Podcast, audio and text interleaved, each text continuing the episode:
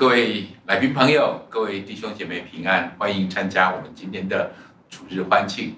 我们在主日欢庆的话语讯息这个部分，会一起来探讨上帝的话语。我们会从神的教导、耶稣基督的教导里面，我们去探讨基督徒生活的本质。所以啊，求主帮助我们，在这个时间里面，我们每一次针对不同的主题，我们会有各种不同的领受。今天。这个系列开始，我们会进到一个新的主题。这个主题叫“祷告改变与蒙福的关键”。祷告这个主题是我们啊每一年几乎一直不停地重复的一个主题。可见，这对基督徒的生活来说，这对教会来说，这是一个非常重要的命题。求主帮助我们，在每一次透过这些不同的探讨当中，让我们更认识祷告，让我们更认识祷告的。能力让我们更认识祷告的方法。那在今天的讯息之前呢，我还要请大家从座位上站起来。如果你方便的话，不管你啊，不管你现在身在何处，也许如果你是方便，声音可以可以可以开口说话的话，那我邀请你跟我一起大声朗诵这个诗篇一百二十一篇第一到第三节，一个非常带着能力的经文。如果你不方便发出声音，请你可以在心里面跟我们一起默念这个经文，愿这个经文成为我们生命当中一个很真实的祝福。我们一起来读今天的主题经文，诗篇一百二十一篇第一节到第三节，请。我要向山举目，我的帮助从何而来？我的帮助从造天地的耶和华而来。他必不叫你的脚摇动，保护你的必不打盹。是的，我的帮助从何而来？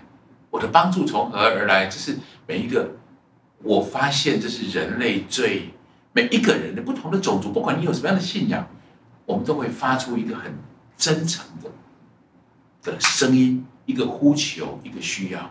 我的帮助从何而来？我有一个很有趣的观察，在这世界上，所有的人类，几乎每一种人，不管你信的是什么，或是甚至你不信什么，每一个人几乎都会祷告。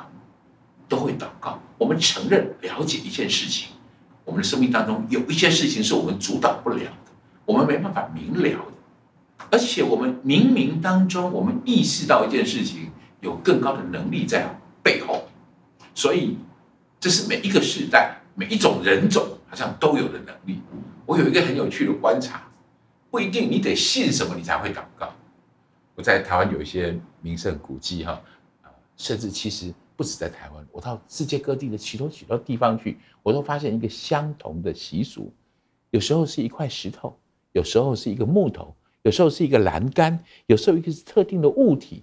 你会看到它特别的光滑，因为人们会有一个流传的传说：如果你去触摸这些石头也好，树木也好，那么你就会带来好运，那么你会带来呃，你你生命当中哪一些遗憾会被补。补补强起来，你的生命会得到哪一种特别的、特殊的需要的满足？那不是你能够做到的事，但是是冥冥之中的力量能够帮助你的事。在许多国家都有，在在整个全世界的环境当中都有如此。人为什么都有这个很特别的想法？最奇妙的一件事情是，只有人有，动物就没有这种祷告的意念，动物就没有祷告的方向。动物也没有，你看到它有祷告的作为，但只要是人，我们就都会祷告，都想要祷告。我们常常会祷告，我想，但是我们很少问这个问题：我为什么？为什么要祷告？我为什么要祷告？就是所有的人好像几乎是我们都会去做祷告这件事，但是很少有人问我为什么要祷告。弟兄姐妹们。各位基督徒朋友们，我觉得有一个很重要的问题，这是一个非常重要、非常重要的命题。这个命题关乎我们如何看待祷告这件事。今天我如果把这个题目丢在你的面前，我想问你：你为何要祷告？你会如何回答？你会怎么想一想这件事情？其实这个问题非常的重要，我特别把它放在我们的小组讨论的题目当中，因为。这样的祷告，你的回，我为何要祷告？这个回答会决定你祷告的方向，会导决定你祷告的方法，会决定你祷告的意义。好好思考这个问题。我们今天一起来探讨这件事情：我为何要祷告？我给大家的第一个标题是：这个祷告是宣告，这个祷告是宣告神与我的关系。我的祷告是一种宣告，是宣告神与我的关系。正如今天在在我们的主题经文里面所谈到的，我要向高山举目，我的帮助从何而来？也许每个山头有每个山头不同的代表，所以诗人这样吟唱：我的帮助从何而来？然后他发出一个非常重要的讯息：祷告的对象十分重要，祷告的对象十分重要。所以他说：我的帮助从创造天地的耶和华而来。今天我们要面要回答这个我为何要祷告这样的一个命题里面，我认为最重要的一件事情就是我祷告的对象是谁。也许每一个祷告的人不一定在乎这件事，但是基督徒们、弟兄姐妹们，这是我们一等一在乎最重要的问题。我祷告的对象是谁？祷告的对象决定了你祷告的方向，祷告的对象决定了你祷告的意义，祷告的对象。也决定了你祷告的方法，所以耶稣在世的时候，在做这些呃，在教导的时候，有人就跑到耶稣面前来问耶稣说：“请耶稣，请你教我们，教我们要如何祷告。”耶稣做了一个非常重要的教导，这个重要的教导，也许是耶稣第一次对。是我，我指的是世上的所有人当中，是第一个人提出来，我们跟天上的这位创造宇宙万有的神是什么关系？我们先来读一下耶稣这段主祷文里面前面最重要的一句话，弟兄姐妹，这句话关乎我们的身份，这句话关乎我们祷告的力量。我们一起来读这句话好吗？来，在马太福音的第六章第九节，请。所以你们祷告要这样说：我们在天上的父，愿人都尊你的名为圣。我们在天上的父，祷告的时候，只是第一件最重要的事情。很多人祷告，我们天上的阿爸父神，我们在天上的父，我们在跟我们天上那位创造宇宙万有的耶和华，而我们称他为天父。这是一个多么重要的恩典，这是一个多么重要的意义跟价值。所以，当我们在祷告的时候，我们在宣告一件事情，我们跟这位创造宇宙万有的神有一个真实的关系。为什么？这个关系是从何而来的？事实上，耶稣开始传道的时候，就很清楚地去描述、去说明这件非常重要的事物。这个事物就是在约翰福音第一章第十二节里面，耶稣做的这个教导。好吧，我们一起来读，来，请。凡接待他的，就是信他名的人，他就赐他们权柄做神的儿女。儿女做神的儿女，所以我们有能力，我们被赋予这样的权柄，说我们在天上的父。你可以说我们在天上的父这件事情，是因为我们信他的名。信这件事情是祷告最重要的关键，信是最重要的关键，所以信。就让我们领受了这个神儿女的身份，因为信让我们可以称呼我们在天上的父，我们拥有这样的地位。因为这个信是我们领受这个救恩最重要的帮助。这是在圣经当中很强调的。保罗谈到这样的事情说，我们会得到这样的救恩，是因本乎恩，也因着信，因着我们的信。所以，我们从信这件事情进入到一个我们可以跟神祷告的法则里面来。我们每次祷告的时候都会说这句话：“奉耶稣基督的名祷告，奉耶稣基督的名祷告。”这几乎是祷告的公式。我们在前面说：“哦，我们在天上的父。”到最后我们会奉耶稣基督的名祷告。今天我想花一点时间，我们在谈我们为什么祷告，祷告的宣告，我跟上帝之间的关系和奉耶稣基督的名祷告中间有什么特别的意义？我想解释一下奉耶稣基督的名的意思。其实这个话这样说，这个谈起来，它好像变成一个专有的名词。我想告诉大家，这是我们生活当中其实常常有的作为。我举个例子来说，如果你在啊某个制造工厂里面待过的话，你知道制造工厂的整体的运作，它是有法则的。制造工厂里面，它的仓库里，它有很多很宝贵的原料，很高单价的这个原料。你今天要从这个单库房里面、仓库里面去领什么材料出来？你必须有理由，这个理由是什么？通常在制造业上面，我们会说我要我要有有这个制造单位发出来的，譬如制造命令单啊，或者制造的规划书啦、等等这一列的文件。我在这一列的文件上，必须让制造部门的主管在上面签名，他确认了这件事情是我们现在生产的方式，这是我们公司营运的方针，这是我们生产的计划，所以你就可以凭着这份你已经拿到的计划书，已经申请过后的表格，有你的有有这个生产部门的主管签名的，拿这张单子到仓库去，管仓库的人就会看着这个单子，依照你需要的东西给你领料。这个动作叫做奉主管的名来领料，奉主管的名，也就是主管已经有一个特别的意义、指示或计划，所以他会参与在，所以你在领料的时候，你就可以透过奉他的名拿到这样的取得这样的材料。所以，当我们每次祷告的时候说奉耶稣基督的名是什么意思呢？当然就是奉耶稣基督的旨意。按着耶稣基督的教导，让耶稣基督是我们我们跟他之间的关系。我们信神，所以我们得着他应许给我们更丰盛的生命。但是耶稣有计划，耶稣有法则。我举个例子来说，今天如果你的考试有一个题目二加三，结果你一不小心写成六了，答案写成六了，你很懊恼。你可以跟神祷告说：“主啊，主啊，请你帮忙我，请你帮助我，让二加三等于六吧，不要等于五，可以吗？主啊，让二加三等于六吧，奉耶稣基督的名祷告。弟兄姐妹们，这样一来就不是奉耶稣基督的名，这不是耶稣基督的法则，这不是耶稣基督的方法和他的计划和他真理定义的范围。二加三已经有一个答案了。”你不可能透过祷告，你也不应该透过祷告去改变这样的一个法则。这是我们很懂得祷告最重要的、很重要的原因。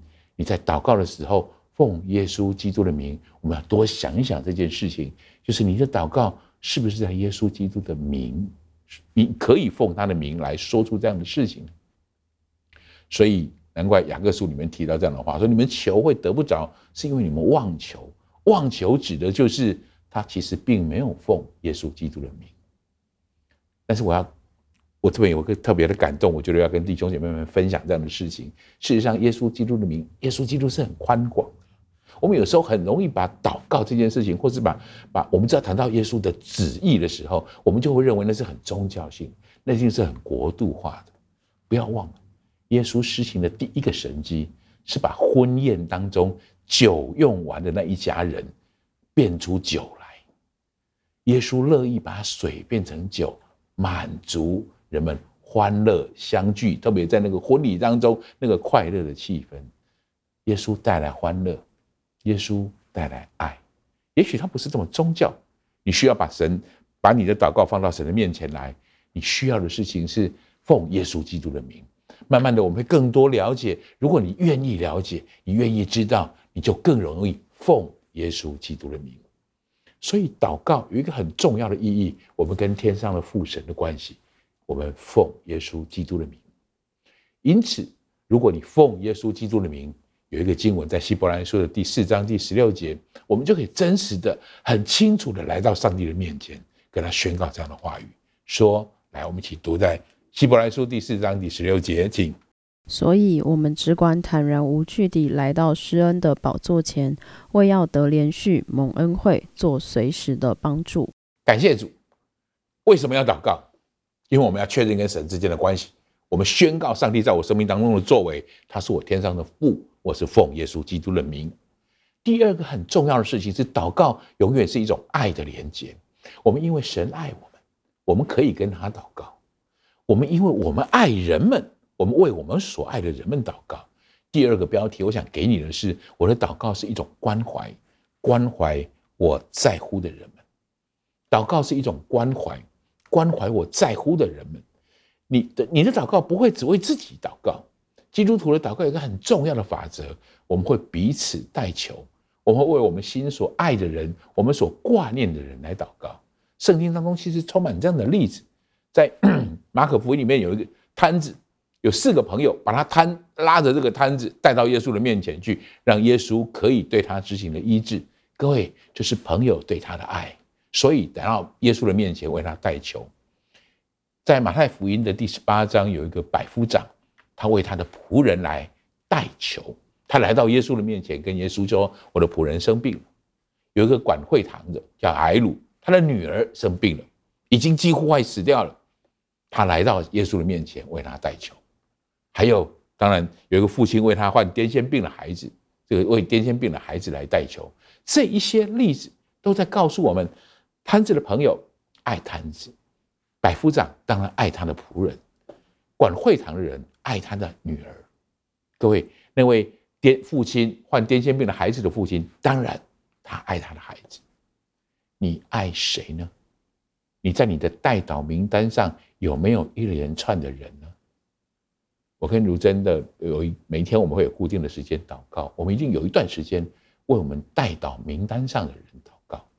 这世上有许多我们在乎的人，我们不一定每一次都可以提起这个人的名字，但是我们会分阶段把这些名字放在上帝的面前，为他们代求。为他们代祷，因为这是我为什么祷告的原因，这是我为什么祷告的理由。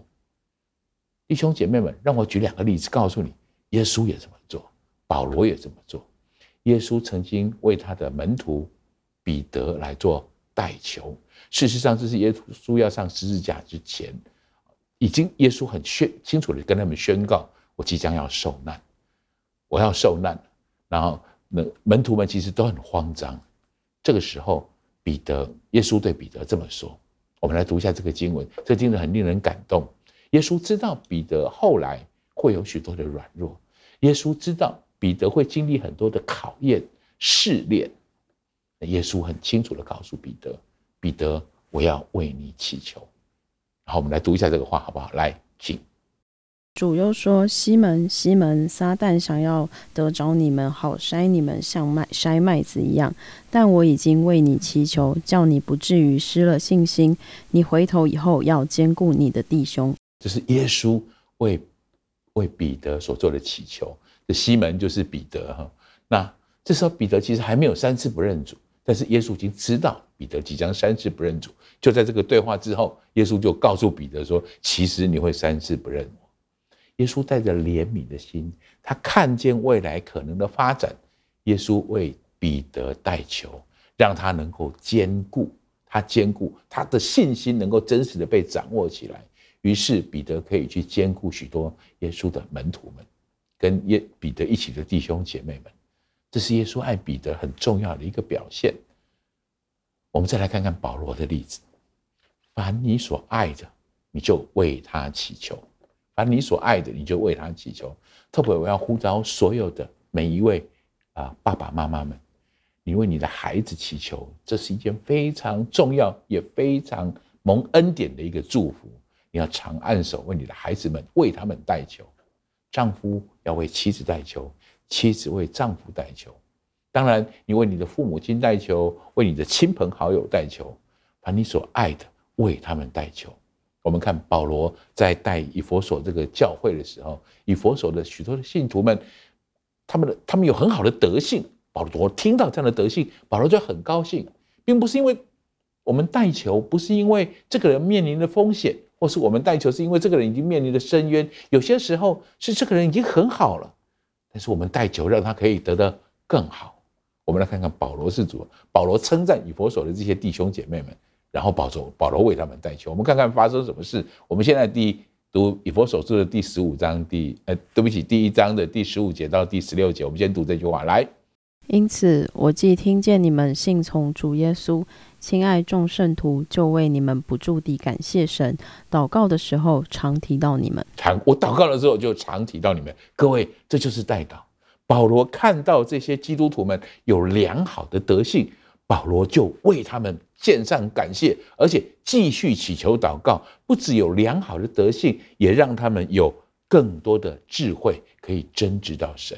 所以，看看保罗的代祷是什么？我们一起往下面读好吗？来，请求我们主耶稣基督的神，荣耀的父，将那赐人智慧和启示的灵赏给你们，使你们真知道他。是，他们有美好的德性，求主祝福他们，帮助他们，他们有更好的灵性和更好的智慧。这是保罗的代求。所以弟兄姐妹们，祷告事实上就是一种爱的连结，就是一种爱的连结。我们跟我们的神连接，我们也用我们的祷告，把我们跟我们所爱的人连接在一起，摆到神的面前来。所以雅各书里面有一个很重要、很特别的教导。我希望今天这也成为你回答我为什么祷告很重要的一件事物。祷告，你开始为你身边你所爱的人们求，来祈求。来，我们来读雅各书的第五章第十六节。所以你们要彼此认罪。互相代求，使你们可以得医治。一人祈祷所发的力量是大有功效的。一人祈祷所发的力量是大有功效的。每次我看到，尤其这就最近这这几个礼拜，看到修哥在台上的讲到，他的气色，然后他的活力。我私下跟他开会的时候，他已经恢复了他这个非常就是很好、很乐天的这个性格哈，呃，很好的这种活泼的样式。我心里就很感谢神，因为。许多地方的弟兄姐妹为他祷告，不止惊奇教会的系统，各个许多教会的的系统，很多地方的人都在为修哥祷告。我很阿门这句话，一人所一人祈祷所发的力量是大有功效的。为修哥的康复，又为修哥现在的样式献上感谢，感谢主，也请你继续为修哥祷告，让他可以完全的恢复，恢复他原本那个神创造时候他那个完美的样式。接下来。我们要谈第三个标题，第三个标题，我想说的是，我的祷告呢是一种渴慕。我为什么祷告？祷告事实上也是一种渴慕。渴慕什么？渴慕神介入我的生命，渴慕神介入到我生命当中来。我的生命里面如果有神的浇灌，有神的爱，有神的真理，有神的祝福，我的生命会何等的甘甜。我渴慕这样的带领，渴慕这样的教导。诗篇有诗篇的第四十二篇，我很喜欢这个经文。事实上，因为这个经文有一首诗歌，我也超喜欢这首诗歌。这是我几乎听过除了奇异恩典之外最早听到的一首诗歌。我们先来读一下诗篇四十二篇一到二节，好吗？一起读一下这句话。诗人在谈论一件事情：我对神是如何的如此的渴慕，就像鹿切慕溪水一般。我们来谈读，一起读这句话，来，请。神啊，我的心切慕你，如鹿切慕溪水。我的心可想神，就是永生神。我几时得朝见神呢？我渴慕溪水，我的心，我的如露切慕溪水。这是一首很甜美美好的诗歌。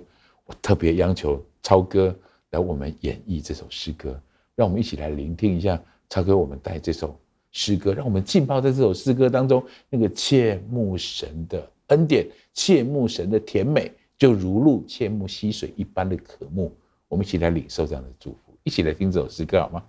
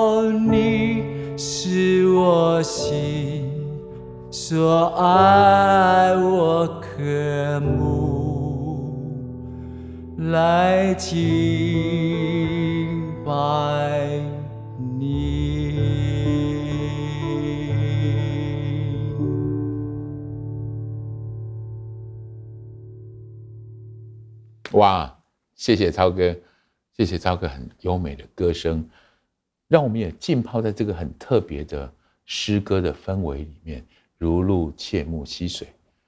让我花一点时间来跟各位谈一谈这首诗歌。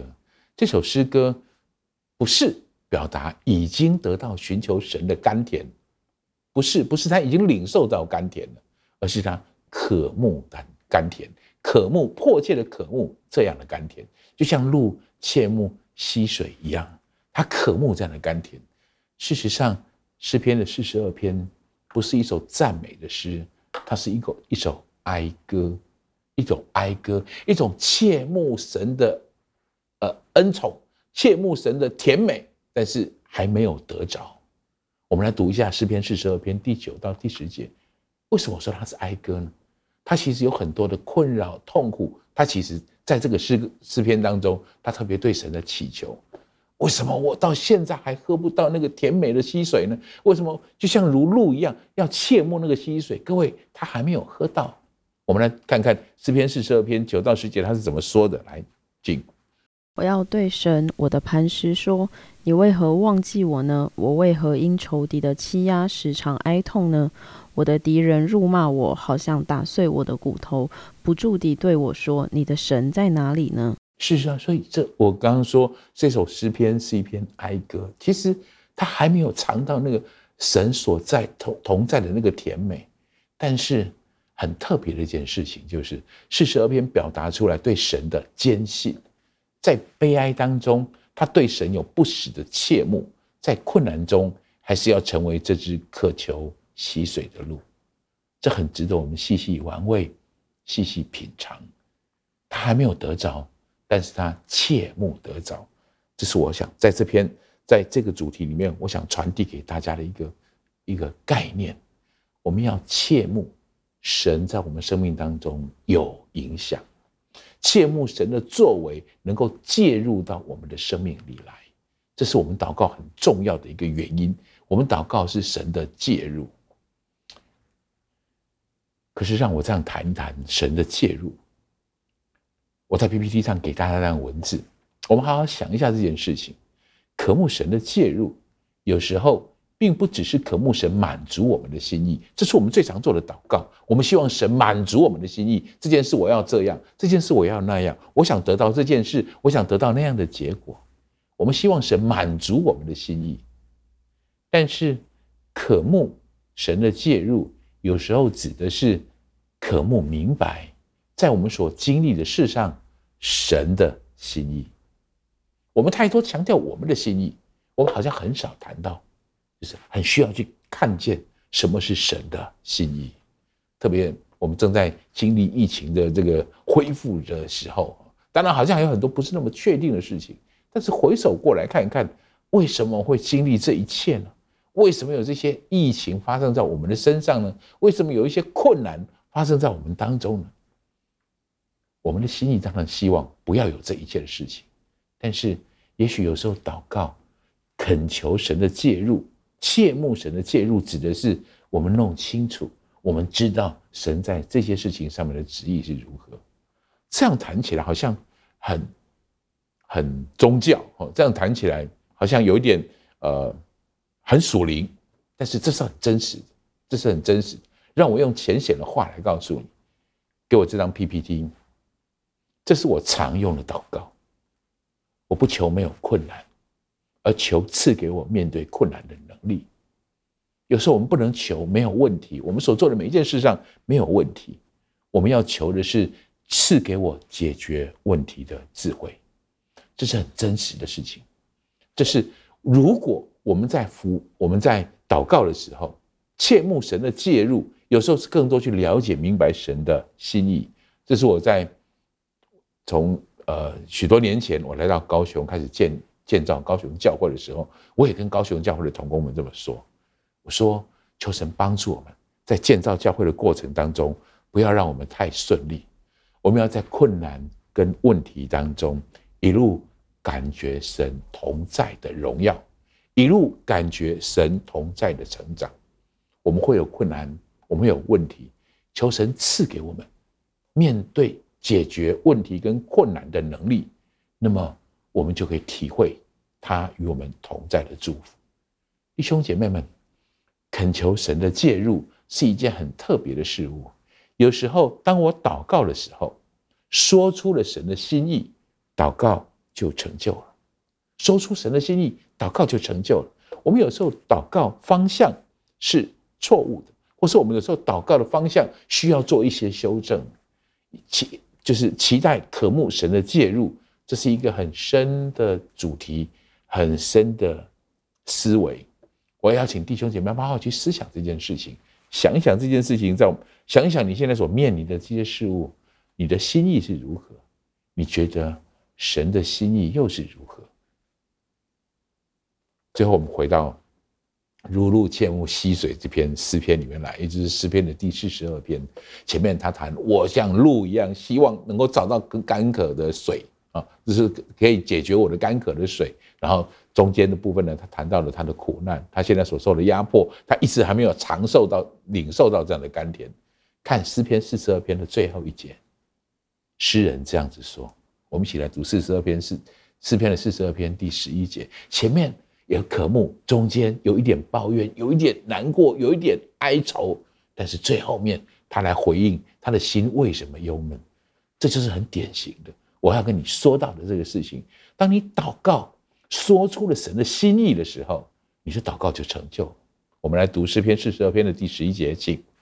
我的心哪，你为何忧闷？为何在我里面烦躁？应当仰望神，因我还要称赞他。他是我脸上的光荣，是我的神。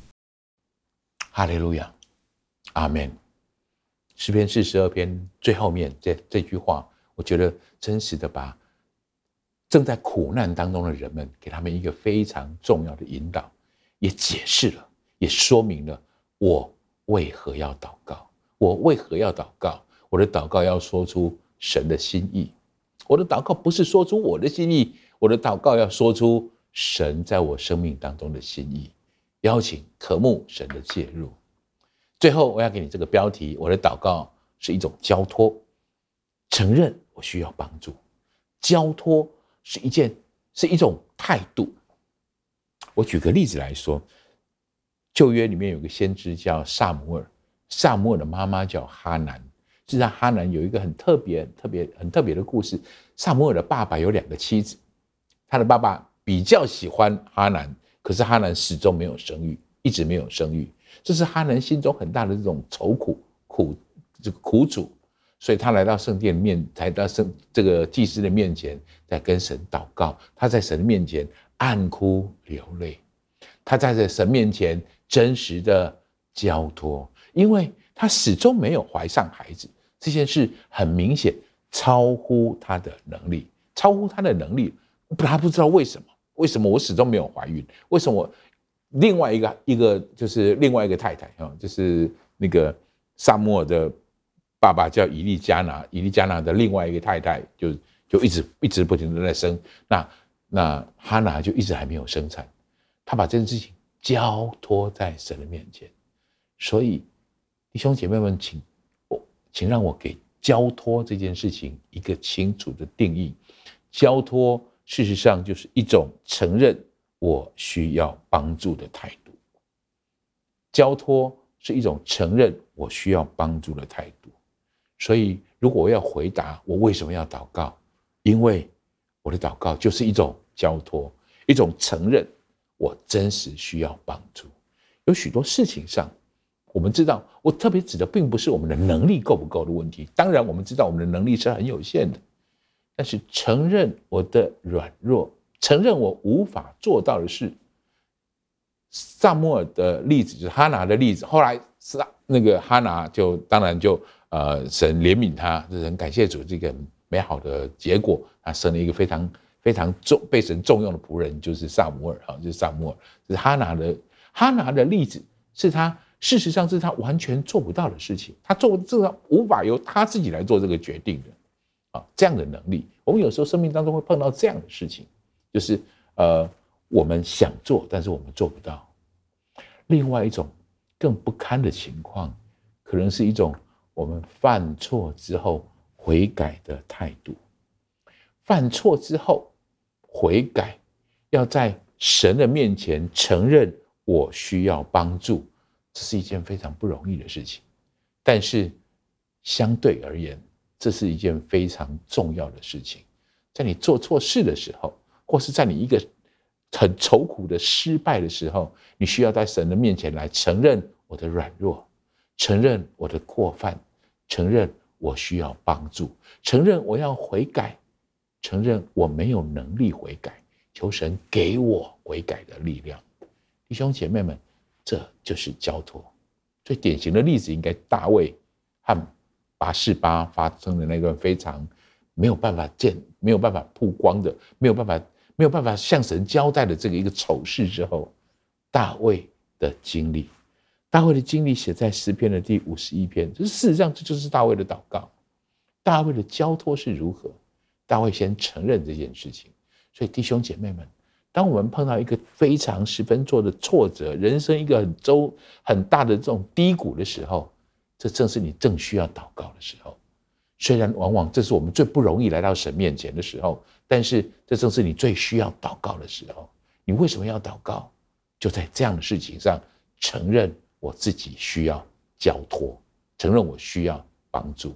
我们来读一下诗篇五十一篇，大卫是怎么在神面前交托他的罪恶的？那我们一起读一下好吗？来，请。因为我知道我的过犯，我的罪常在我面前。我向你犯罪，唯独得罪了你，在你眼前行了这恶，以致你责备我的时候显为公义，判断我的时候显为清正。这是大卫在神的面前宣告的，就是很承认的承认我的错误。请注意这句话，这个经文我我好喜欢这个经文。大卫把犯错过后悔改的能力，这种需要帮助的力量。一样放在神的面前，这是我觉得大卫之所以能够悔改很重要的能力。弟兄姐妹们，让我们学会这件很重要的帮助。你需要交托，甚至要把你的软弱交托在神的面前，看看大卫是怎么求神帮助他的。诗篇的五十一篇第十节，来，我们继续读经。神啊，求你为我造清洁的心，使我里面重新有正直的灵。为我造清洁的心，因为这个心已经不清洁了。为我重新造一个正直的灵，因为这个灵已经不正直了。我把我的软弱摆在神的面前，主啊，这就是我的软弱，我需要交托我的软弱，求主帮助我，帮助我造一个清，为我再造一个清洁的心。使我里面重新有正直的灵，我把这样的事情也一样交在神的手里。弟兄姐妹们，我们需要祷告的原因，是因为我们需要交托，我们要承认这件事情是我做不到的，承认我的软弱。交托就是一种承认我需要帮助的态度。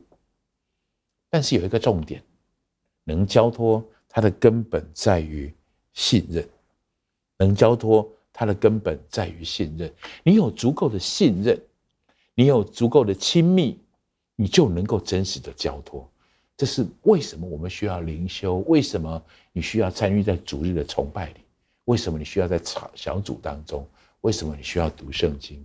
很重要的一件事情就是你要领受这种祷告上的祝福，你跟神要有真实的、亲密的、信任的关系，真实、亲密。又信任的关系是你祷告非常重要的根基。这个祷告这样的关系何其重要！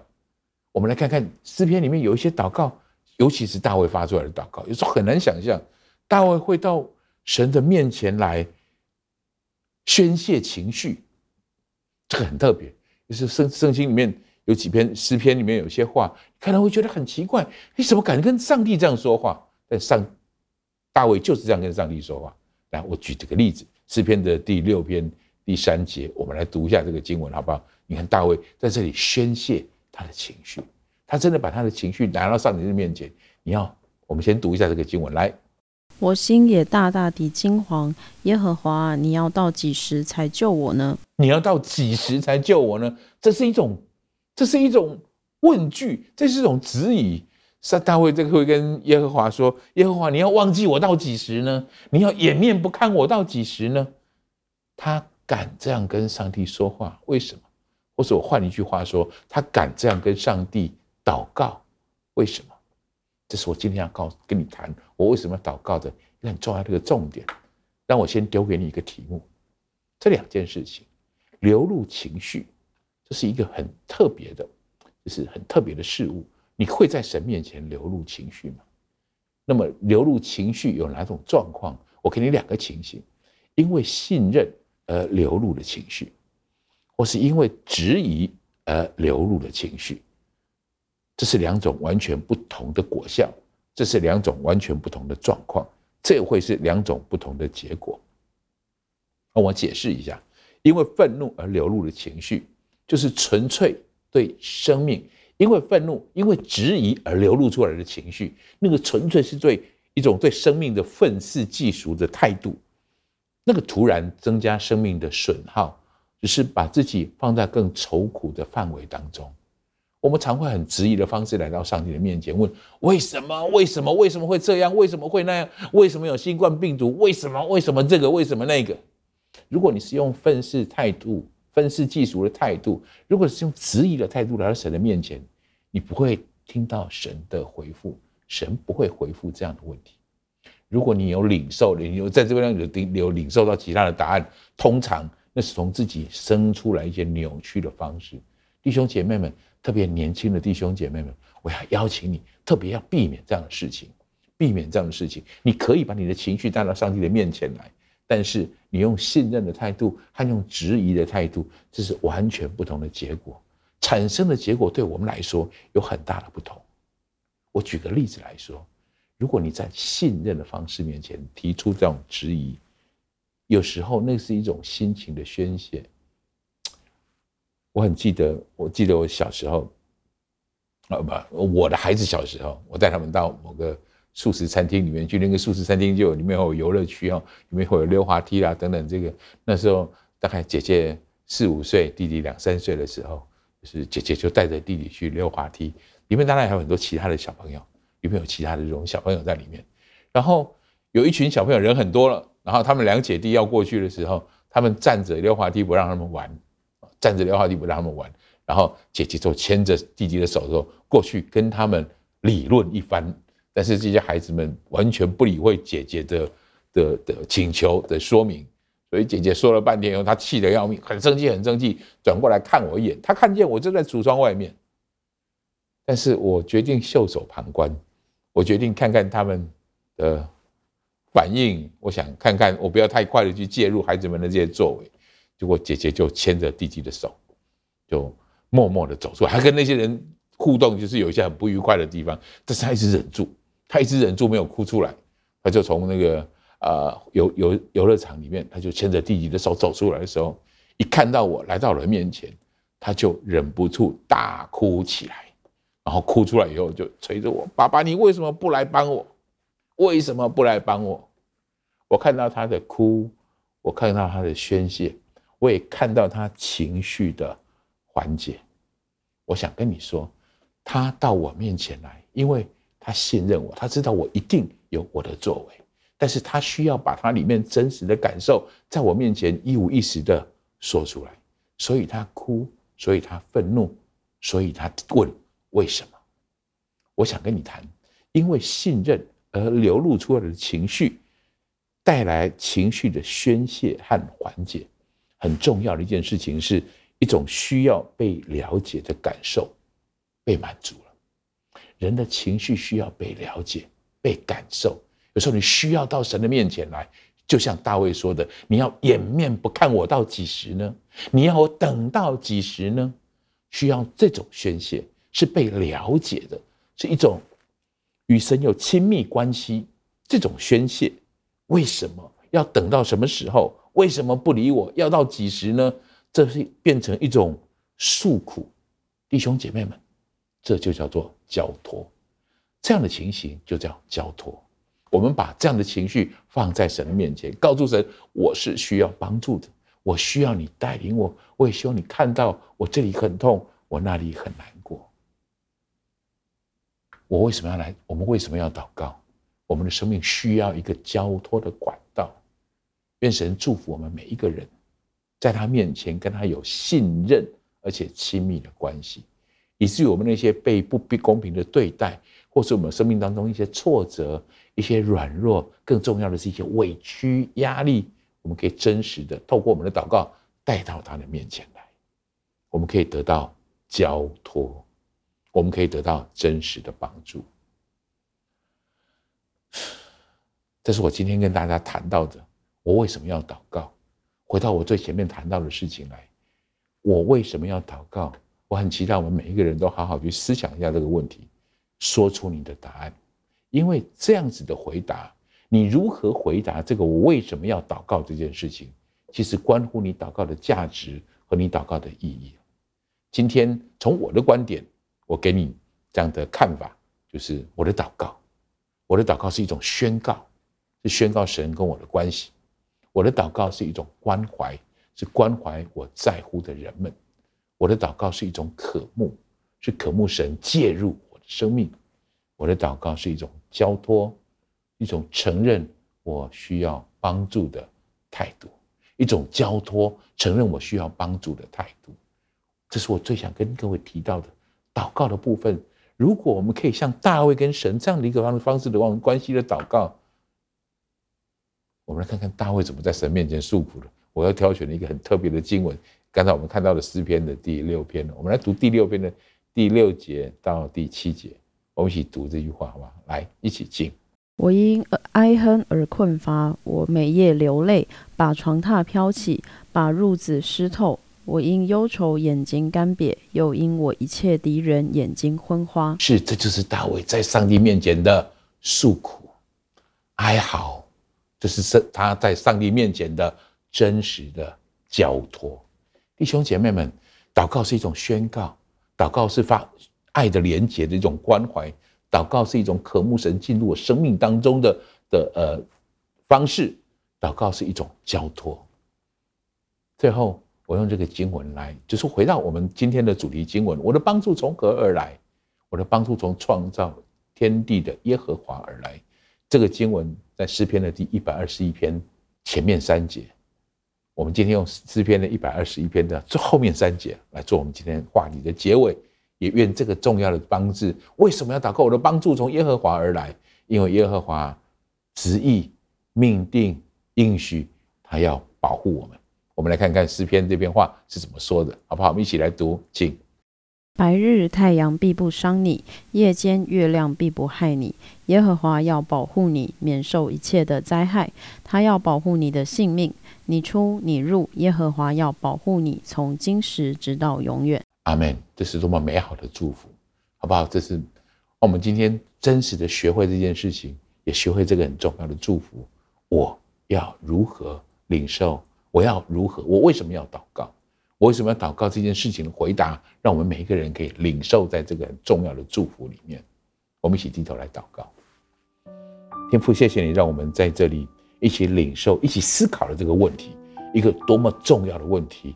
我为何要祷告？我为何要祷告？主啊，帮助我们每一个人确认这件事情。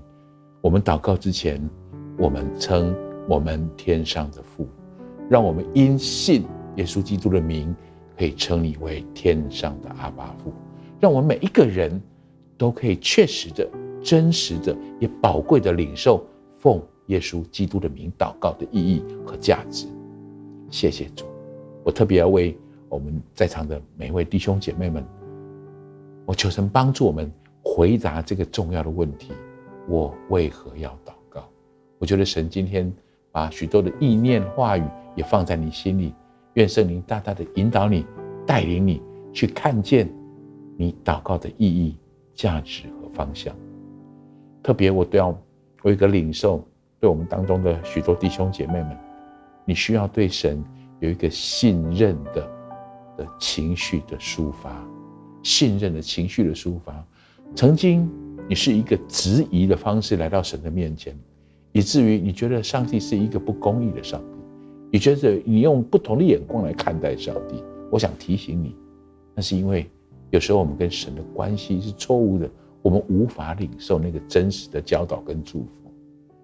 今天，我觉得这是一个新的开始，让我们用信任的态度来到神的面前，把我们的眼泪，把我们的委屈，可以放在上帝的面前。特别我要呼呼召我们在场的这些刚来到教会的弟兄姐妹们，也许你还不是那么认识上帝。也许你还不是那么认识耶稣。当我们在谈到说祷告最，我为什么要祷告？回应的第一个话题是我要确认我跟上帝之间的关系的时候，我宣告这样的关系的时候，我们好像可以很坦然无惧的说：“我是，这是我们天上的父。”为什么？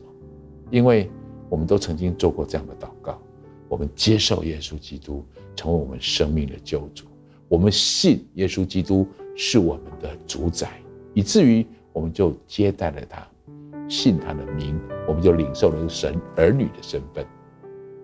如果你也羡慕拥有这样的身份，如果你也愿意拥有这样的身份，让我带领你做这个祷告。这个祷告就是迎接耶稣进到我们的心里来，让我们可以真实来到天父上帝面前，称呼这位在天上的父神为阿爸天父。如果你愿意跟我们一起领受这个祝福，我要带领你跟我一起做这个祷告。亲爱的主耶稣，谢谢你让我认识你。